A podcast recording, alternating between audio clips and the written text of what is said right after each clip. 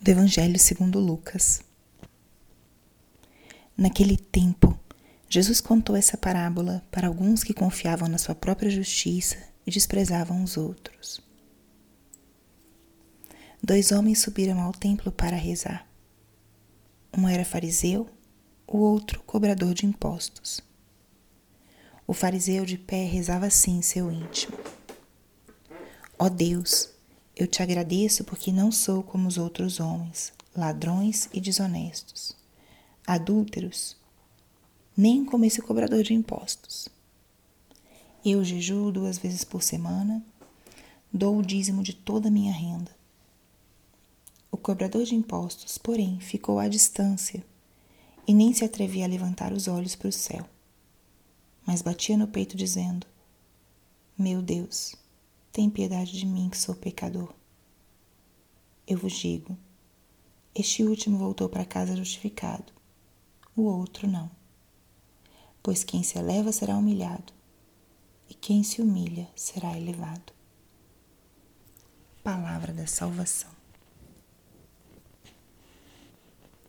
Espírito Santo, alma da minha alma, ilumina minha mente, abre o meu coração com teu amor para que eu possa acolher a palavra de hoje e fazer dela vida na minha vida. Estamos hoje no sábado da terceira semana da quaresma. E ao final dessa terceira semana, a liturgia nos traz um evangelho muito iluminador para nossa oração, para nossa meditação. Dois homens subiram ao templo para rezar. Oração.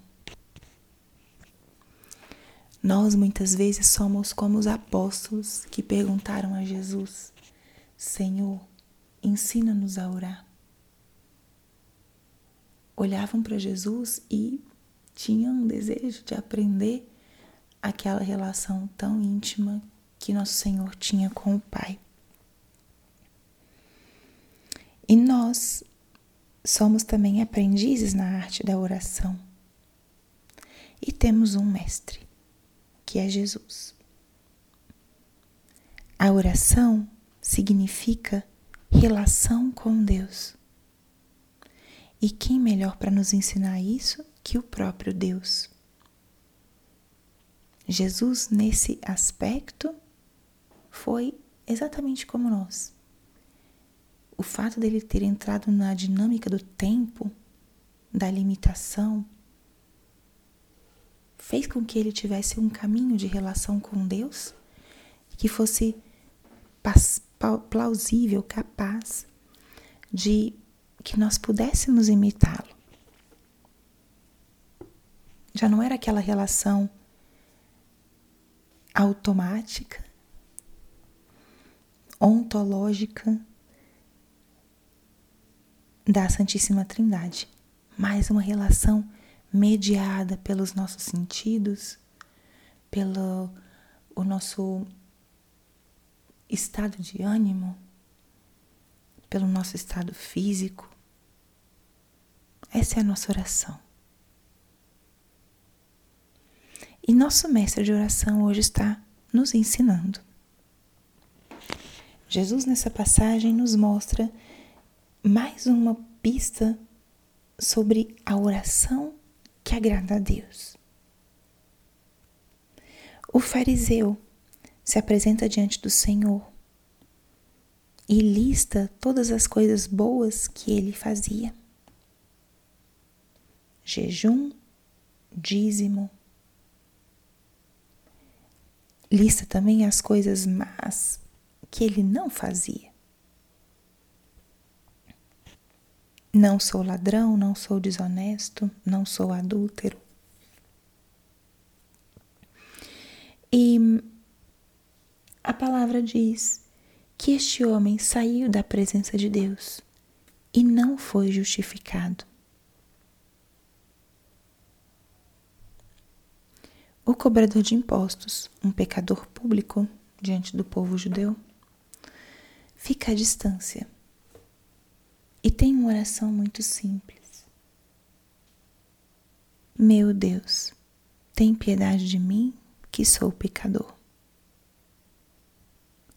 Ele não se apresenta diante de Deus com seus feitos, com as coisas que ele fazia ou deixava de fazer. Ele se aproxima do Senhor, reconhecendo a sua condição, reconhecendo quem era ele diante de Deus.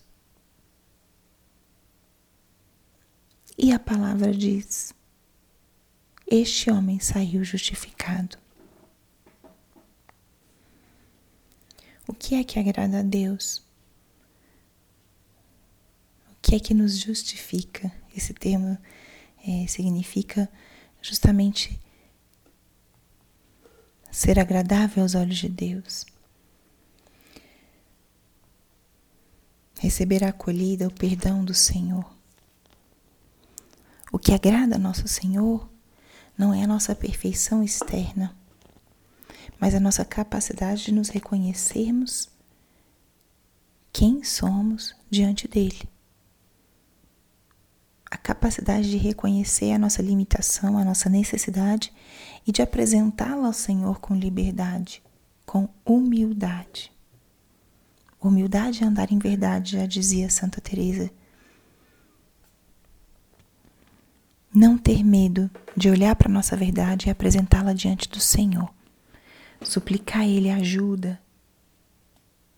Saber-nos necessitados colocar-nos como mendigos diante de nosso Deus. Não indignos, mas mendigos. Aqueles que estendem a mão e se sabem necessitados, especialmente aqueles que acolhem tudo aquilo que Deus quer dar de bom grado.